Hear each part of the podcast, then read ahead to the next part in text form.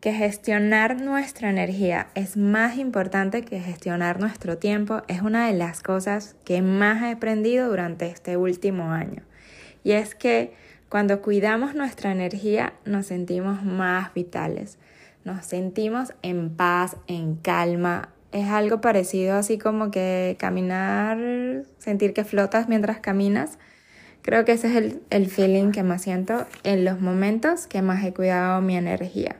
Obviamente eso ha traído mucho, mucho, mucho trabajo interno. Creo que llegar al punto que estoy ahora de cómo cuido mi energía es muy, ha sido como, como un camino bastante retador también, porque he tenido que soltar muchas cosas, he tenido que entender otras y he tenido que darle importancia a lo que realmente tiene importancia. Priorizarte es amarte, porque cuando te priorizas tienes tiempo para hacer lo que amas y comienzas a lograr tus sueños de una forma más fluida. Soy Lina Yocampo y me dedico a hacer lo que me apasiona, que es guiar a mujeres a priorizarse y planificarse para lograr sus metas sin sentirse abrumadas. Mi misión, que creas en ti y tomes acción para lograr tus sueños. ¿Lista para comenzar el viaje?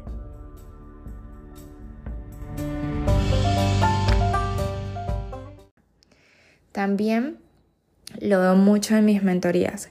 Cuando llegan personas a mí pidiendo que les ayude, normalmente vienen con toda esta energía de sentirse abrumadas o que el tiempo no les da o que están en el hacer y en el hacer y se sienten súper agotadas. Y esto ocurre mucho cuando no estamos cuidando nuestra energía. Y Hoy quiero dedicar este podcast para decirte las cosas que yo hago hoy en día para cuidar mi energía. Una de esas es que lo aprendí, wow, con unos maestros increíbles, es gestionar las emociones. Y gestionar las emociones no porque no sienta para nada, siento, creo que igual de intenso como siempre, siento tristeza o dolor o alegría, todas, todas las emociones. Creo que la clave está en dejarlas que te traspasen. Diría mi mentora Mariana, como que si fueras una vara de bambú, ¿sí? Y dejaras que la emoción llegue y te traspase. Es también estar muy atentos a escuchar nuestro cuerpo y saber cuando estamos a punto de detonarnos. Porque en esos momentos que nos detonamos o en esos momentos que tenemos esos grandes picos emocionales o sí, esas grandes, sí, emociones que nos estremecen, son en los que más gastamos energía. Y voy a poner un ejemplo con el aire acondicionado. Yo me acuerdo que cuando nos instalaron el aire acondicionado y que yo estaba preguntando que si era inverter, que si iba a consumir más o menos energía, me explicaron algo, que es que si yo estoy apagando y encendiendo el aire, igual con la luz, ese momento donde él va a arrancar, él va a consumir tiene un pico de energía donde va a consumir mucho y después se va como que a estabilizar y es esa energía que necesita para arrancar. Entonces, si yo cada rato estoy apagándolo y prendiéndolo, lo que yo voy a hacer es que gaste más energía.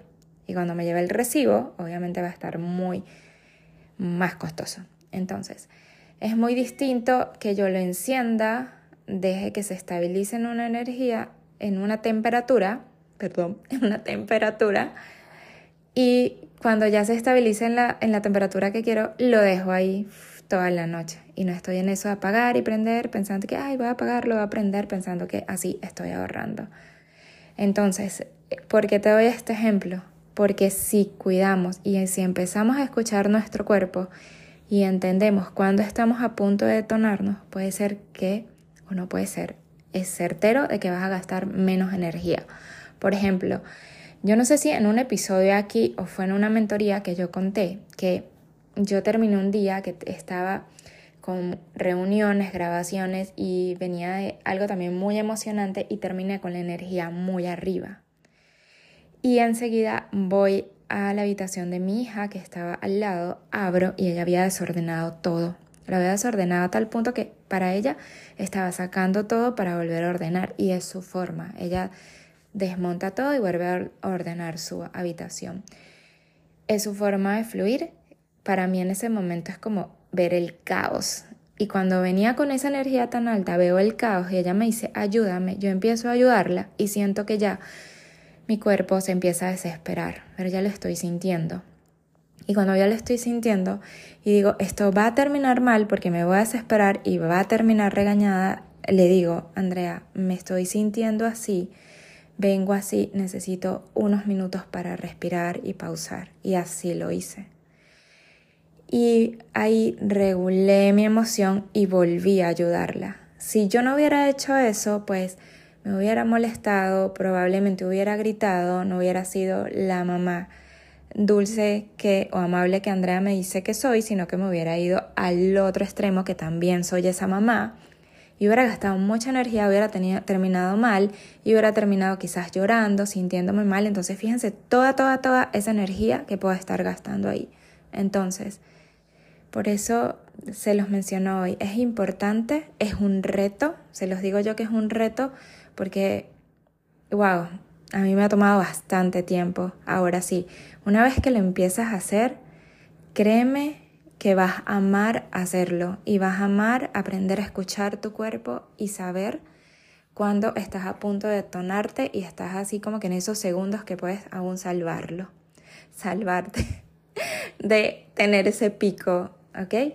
Entonces, empieza a practicar. Es igual para mí con la emoción de euforia. Cuando estoy muy emocionada, también busco calmarme porque, por ejemplo, si algo me emociona mucho, entonces estoy que quiero moverme, que quiero saltar, entonces también, o sea, en esa emoción, súper, en esa emoción que sería así como que de alegría, pa, también cuido de entonces vivirla y también volver al centro para desde ahí después tomar decisiones, porque si toman em, decisiones ahí tan arriba también va a ser como si tomo decisiones y estoy muy molesta y también estoy gastando energía. Entonces es como que sí, vive todas tus emociones, cuida lo más los picos, vive los picos, solo que trata de volver siempre al centro para que vuelvas a tu energía y la gestiones bien. Otra cosa que me roba energía es tener muchas cosas en la cabeza. Y también es un factor común cuando doy mentorías. Entonces, algo que recomiendo mucho es agarrar una hoja y vaciar y colocar todas esas cosas que te roban energía. irlo viendo ahí. Entonces, es ir poniendo todas las cosas que te roban energía y después pasar por ellas y entender cuáles puedes controlar, cuáles no, cuáles puedes delegar, cuáles puedes hacer luego, en cuáles tienes presión y te estás presionando por hacer ya y no necesariamente tienen que ser ya, incluso cuáles son importantes, cuáles son urgentes, ya el ponerlas ahí, créeme que tu mente y tu cuerpo lo van a agradecer. Entonces esa es otra cosa. Y la tercera cosa que siento que a veces nos roba mucha energía es podría ser querer la razón, querer tener la razón, quedarnos en conversaciones donde sabemos que la persona no tiene la energía que vibra con nosotros y nos pasamos a su terreno y ahí nos van a ganar por experiencia. Entonces eso también es una forma de cuidar tu energía. Cuando estés con alguien que tú sientas que no está vibrando en la misma energía que tú, que quiere caer como en una confrontación o discusión, por decirlo de algún modo, y no, y no es que discutir sea malo, sino en una discusión así como que en la sombra, por decirlo de algún modo, o que te está haciendo comentarios que te roban energía y que sientes que te están cayendo mal, ahí también es importante poner un límite para que te cuides, para que vuelvas a tu terreno, para que hagas todo lo posible por tener, traerte esta persona a tu terreno, porque si no te va a ganar por experiencia. Bueno, esas son las tres cositas que quería compartirte hoy. aquí para que cuides tu energía, para que te priorices cuidando tu energía, porque es tu energía vital, tienes que cuidarla. Siempre digo, si te cuidas tú, vas a poder dar lo mejor de ti a los demás, con todo ese amor que te caracteriza, con todas esas cosas bellas que tienes dentro. Así que bueno, te mando un besote y nos vemos en el próximo episodio. Bye. Muchísimas gracias por haber escuchado este episodio. No te imaginas la alegría que me da compartir contigo este camino de priorizarnos para desde ahí lograr nuestros sueños. Te invito a que si tienes algún comentario, deseas dejarme un tema que te gustaría escuchar en este espacio, lo hagas directamente en mi Instagram arroba lineyocampo o en mi página web lineyocampo.com. Te espero por ahí, me encantaría leerte y recuerda, priorizarte es amarte. Nos vemos, un beso.